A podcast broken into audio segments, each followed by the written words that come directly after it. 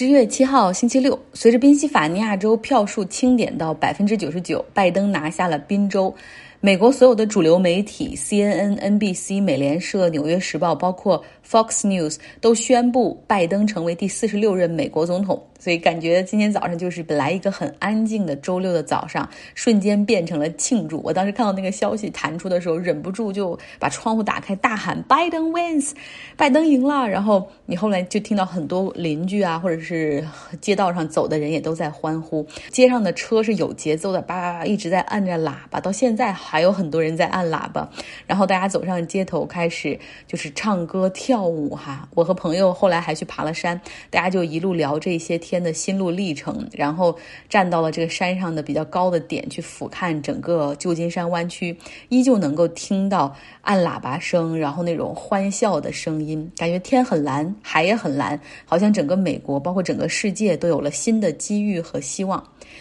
多个国家的领导人，像英国首相 Boris Johnson、法国总统马克龙、德国总理默克尔、加拿大总理特鲁多等等，都在第一时间发出了祝贺电话，都说非常期待和拜登进行对话和合作。像我有一个朋友，他在伦敦，他就说感觉这特朗普输了是普天同庆的事儿，英国人都已经有人开始在家敲锣打鼓，然后就敲着锅啊，我指的是还有人放了烟花。那爱尔兰就更不用说了。拜登的祖籍是爱尔兰，所以爱尔兰那边就打出了一个，就是他们的官方在推特上就写出欢迎美国总统常回家看看。印度总理莫迪也立刻抛弃了他的好巴黎特朗普，然后他说哈说这是一次决战的胜利，还谈到了副总统卡马拉哈里斯，因为卡马拉是这作为印度后裔嘛，他希望卡马拉可以能够帮助和促进美国和印度更好关系的发展。法国像市长层面都开始进行祝贺拜登，像巴黎的市长，然后发了一条说欢迎美国回归。当时特朗普带着美国退出了巴黎气候协定，那么现在拜登那么重视气候变化，所以他会带着美国重新回到这个气候变化巴黎协定中来。虽然说这是美国的选举，但真的是牵动世界的心，因为在过去这四年里面，特朗普的。美国优先 （American First） 的政策，不论是在贸易、外交还是战略合作上，造成了很大程度的伤害。那对于中国来说，我看到很多人留言说：“哎呀，啊，拜登也不会比特朗普好到哪儿去。”我觉得你们错了。其实拜登他是主张恢复正常的外交和对话途径，强调世界不是零和博弈，美国的强大和发展是基于伙伴关系和全球化的协作和分工。所以你看他这个立场和特朗普那种美国优先，就我要把制造业带回到美国完全不一样。特朗普的那种想法其实是非常短视的哈。而且在外交这种途径上来说，特朗普的风格就是不遵守这先例哈，然后是毫不受控制的人来疯。你想他可以在 Twitter 上就随便公布谈判的内容和领导人讲的电话，各种来利用这种挤兑和打击对手，甚至有的时候协议谈判好了，准备签字机之前，他就可以立刻反悔或者自己私自加条款，这个都是破坏这种对话的机制的哈。所以我觉得大家应该期待拜登来担任美国总统。那么。像美国人，尤其是特朗普的粉丝，他们一谈到拜登要当总统的时候，就会说啊，选拜登那就是把美国的利益拱手让给中国。而国内的人却认为拜登可能比特朗普对我们更糟。我觉得，或者有人说谁登谁当都一样，都要遏制我们的发展。我觉得真的不知道是你们看了些什么东西，然后是不是有那种被迫害的妄想症哈？好像全世界都要和我们为敌，然后都要阻止我们实现大国梦等等。我觉得大可不必，咱们国家的领导层面都没有这么悲观，都一直强调要打开路子交朋友。那百姓们何必这样自我加戏，然后感觉啊很苦，感觉很危机呢？那再说说为什么拜登当选，哪怕你作为一个。不是在美国的人也应该庆祝。我发了一段 CNN 主播 Van Jones 的视频，大家可以来我的微信公号张奥同学看。如果你是家长的话，从家长的角度，一直要告诉孩子说，你的政治很重要，品格很重要，道德很重要，言而有信，尊重科学很重要。但是特朗普做总统一天，那他的这个成功，他的掌权，实际上每天都在践踏父母对于孩子的教育。孩子可以说：“你看，他可以这么小人、无耻、自私、耍无赖，甚至霸凌别人啊，甚至就直接给别人起各种各样的外号。但他依旧是全世界最有影响力的人啊，他依旧可以做美国总统。在过去的四年里面，其实我相信有很多家长都生活在他的阴影之中。同时，他的存在让美国的种族主义者变得更加肆无忌惮。他的存在让很多人敢于拿着枪跑到州议会。”跑到投票站去闹，去恐吓那些人，甚至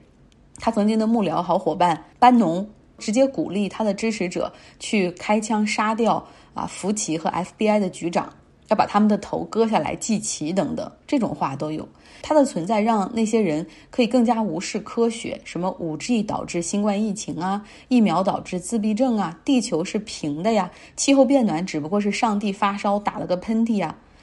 还有它的存在，让很多人以自由为名拒绝戴口罩，走上街头去抗议 lockdown。是他鼓励这些人拿起武器去解放这些啊 lockdown 的城市，这都是什么呢？可以说从上面这些也可以看出来哈，在过去四年里面，特朗普让美国变成了一个民意更加分裂的一个国家。所以拜登当选之后，他的任务也很重，不仅是要对抗疫情，然后对抗经济上的 recession，同时要想办法去 heal 和 unite。这个国家，拜登和 Kamala Harris 的当选是历史性的。首先，副总统 Kamala Harris 将是第一位女性副总统，同时她也是第一位少数族裔的副总统。她的母亲是印度裔，他的父亲是加勒比海的黑人，所以他有这样的血统哈。这对于女性，对于少数族裔来说都是好消息。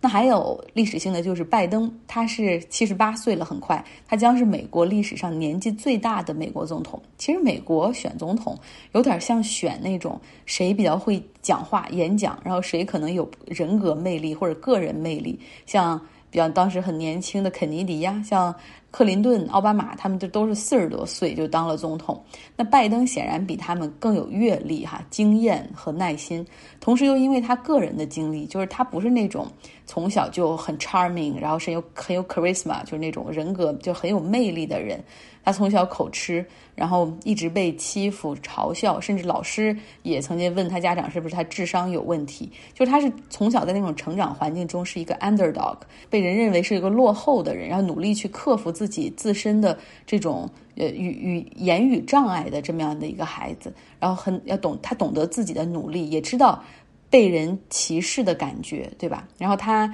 之后，在家庭中，在车祸中失去了妻子和女儿，所以他是经历过那种人生悲剧的人，就是他很有同情心、同理心。他有四十八年的议员和副总统的这种从政经验，他始终把国家和百姓放在第一位，而且他一直是过去他在做议员的时候一直强调，就是说怎么能够两党合作去真的做一些事情，而不是说只是。对立开来哈，这个国家还是要怎么样弥合到一起才能够前进？所以，对他的未来的这四年充满期待。那么今天呢，在很多个媒体敲出拜登当选总统的时候，特朗普在做些什么呢？他又在打高尔夫球。然后看到这个消息之后，匆匆忙忙赶回白宫啊。中途他拿起 Twitter 发了好多推文。然后什么我赢了，我是大胜，然后拜登在偷我的选票等等，每一条推文都被 Twitter 标注了，说这是误导性的，这是假的。那大家还记得在两天前他开了个记者会哈，就胡言乱语讲了二十多分钟，然后就很多大量误导的信息。当时呢，ABC 电视台和 NBC 他们就在中途掐断了直播，就是说没必要再播下去了。他说的都是话，没有一个是真的。CNN 虽然一直播下去了，但是屏幕上打下的字幕就是他在说谎，他在说谎，这是。所以你说，本来美国总统应该是这个世界上好像说话最算数，然后最最有权力的人，但是他现在就成为了全世界的笑话。说的稍微短一点哈，就把大家这个新闻最新的报告给大家。今天晚上终于可以睡个好觉了，不用想着明天早上每天早上一起来就要拿起手机看这个票数，所以很开心。也希望大家有一个愉快的周末。我觉得拜登当选是许多人都应该庆祝的。